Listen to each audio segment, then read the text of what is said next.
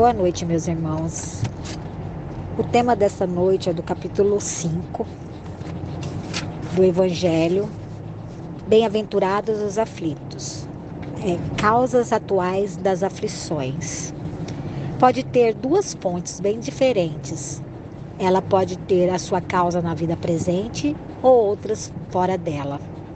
Nas causas terrenas, quantos de, nós, quantos de nós não tombamos por nossas próprias faltas, com nosso orgulho, nossa ambição, nossa imprevidência, nosso desamor?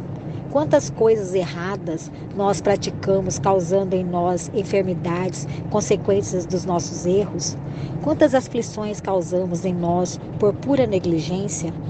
Nós só vamos deixar de causar sofrimento para nós no dia que trabalharmos em nós o aprimoramento moral e o aprimoramento intelectual.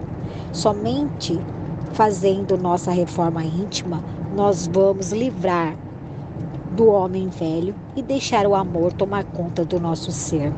Só o amor pode transformar as criaturas. E com isso, as nossas aflições vão diminuindo e trazendo bem-estar para o nosso ser. Que Jesus abençoe a todos.